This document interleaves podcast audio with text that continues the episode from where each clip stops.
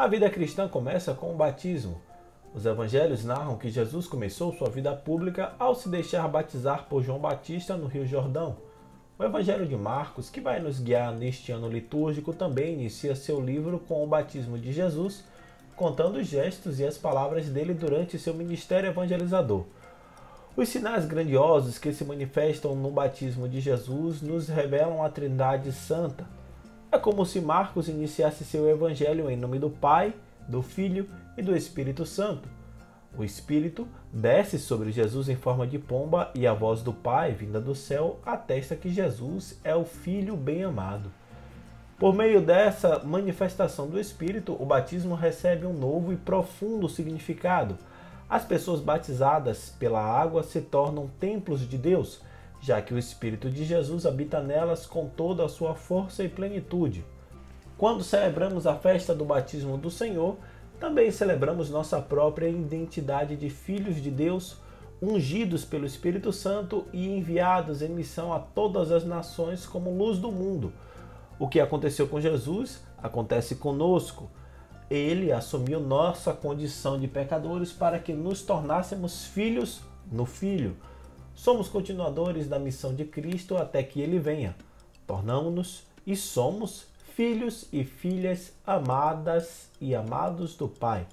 Hoje é domingo, 10 de janeiro, e este é o podcast Santo do Dia, um podcast que conta as histórias e obras dos santos da Igreja Católica. E aos domingos fazemos a reflexão do Evangelho do dia e também outros temas relacionados ao segmento católico. Disponível nos principais aplicativos de podcast, você pode assinar nestes tocadores e ser notificado sempre que houver novos episódios. O nosso perfil no Instagram é o arroba podcast Santo do Dia. Hoje vamos refletir sobre o Evangelho do Batismo do Senhor, Marcos, capítulo 1, versículos de 7 a 11. Baseado nos roteiros homiléticos da revista Vida Pastoral, escrito pela irmã Ayla Pinheiro de Andrade e padre Antônio Iraldo Alves de Brito, escrevendo para a editora Paulus. Eu sou Fábio Cristiano, sejam bem-vindos ao Santo do Dia.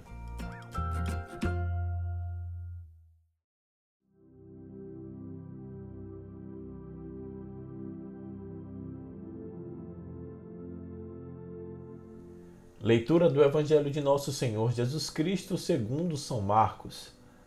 Naquele tempo, João Batista pregava dizendo: Depois de mim virá alguém que é mais forte do que eu. Eu nem sou digno de me abaixar para desamarrar suas sandálias. Eu vos batizei com água, mas ele vos batizará com o Espírito Santo. Naqueles dias, Jesus veio de Nazaré da Galileia e foi batizado por João no Rio Jordão. E logo, ao sair da água, viu o céu se abrindo e o Espírito, como pomba, descer sobre ele. E do céu veio uma voz: Tu és o meu filho amado. Em ti ponho o meu bem-querer. Palavra da salvação.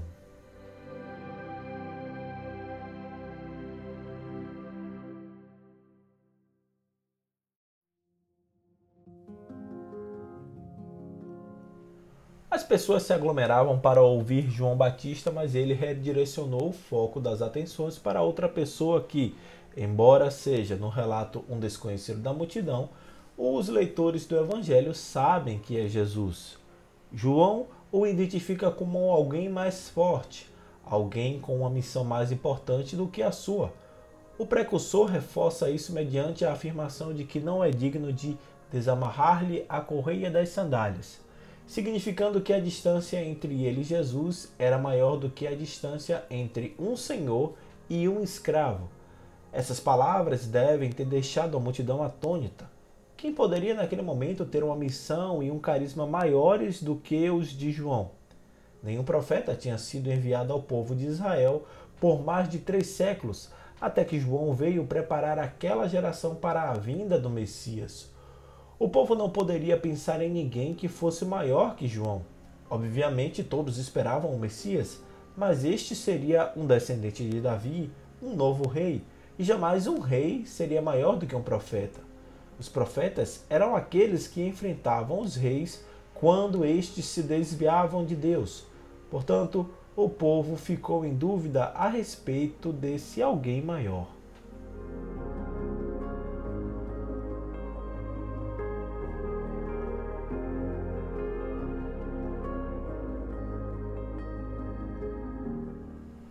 Comparações continuam e destacam as diferenças entre dois batismos: o praticado por João e um batismo futuro a ser realizado pelo mais forte. O primeiro é em água, o novo batismo será no Espírito Santo. Isso era algo surpreendente porque, após séculos de história sem profetas, ou seja, sem derramamento do Espírito, João estava anunciando que aqueles penitentes seriam batizados no Espírito Santo. Ao ouvir essas palavras, o povo se recordou do livro do profeta Isaías, no qual se afirma que durante o Êxodo, Deus havia derramado seu Espírito aos hebreus.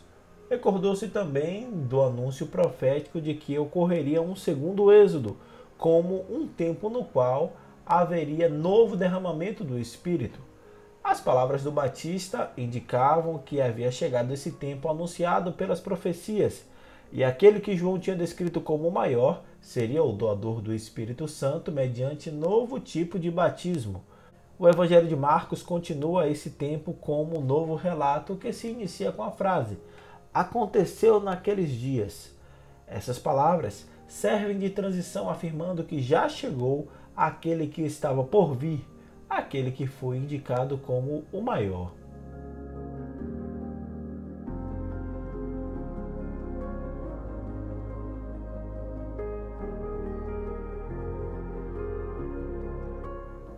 Santo Ambrósio de Milão dizia que o batismo é um desígnio de Deus e que nesse desígnio só há graça.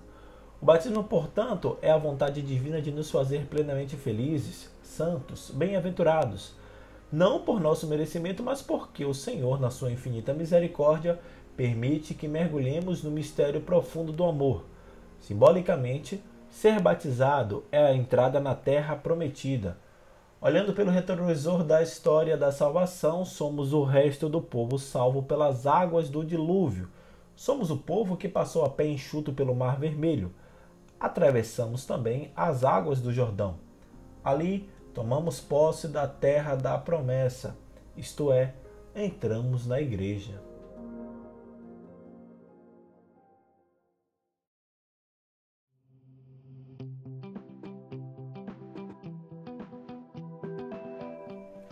Batismo de conversão realizado por João no Jordão recorda justamente a libertação do povo. O pecado é o peso da opressão que o povo carrega. Jesus une-se ao rito da conversão porque é solidário à humanidade sofredora. O céu aberto revela a intimidade de Jesus com o Pai. O Senhor rasga o céu para instaurar o reino. O Espírito que desce é a força amorosa e transformadora. Essa força renova o mundo. É um sopro sereno, não um vendaval. A pomba, por sua vez, evoca a ideia de ave mensageira surgida após a devastação do dilúvio é ela a comunicação do divino com o humano. Ali, o plano original de Deus é reestabelecido. A voz do céu é Deus se derramando de amor. Essa mesma voz ecoará no grande grito naquele dia no alto da cruz. Verdadeiramente Jesus é Filho de Deus. Nele está todo o bem-querer, a alegria, a realização do Pai. Em Jesus acontece aquilo que agrada a Deus. O mesmo Espírito que desceu sobre Jesus desce sobre nós, batizados. Nossa missão é viver e fazer o que ele fez. Jesus só fez o bem. Por meio dele, o céu está aberto para nós.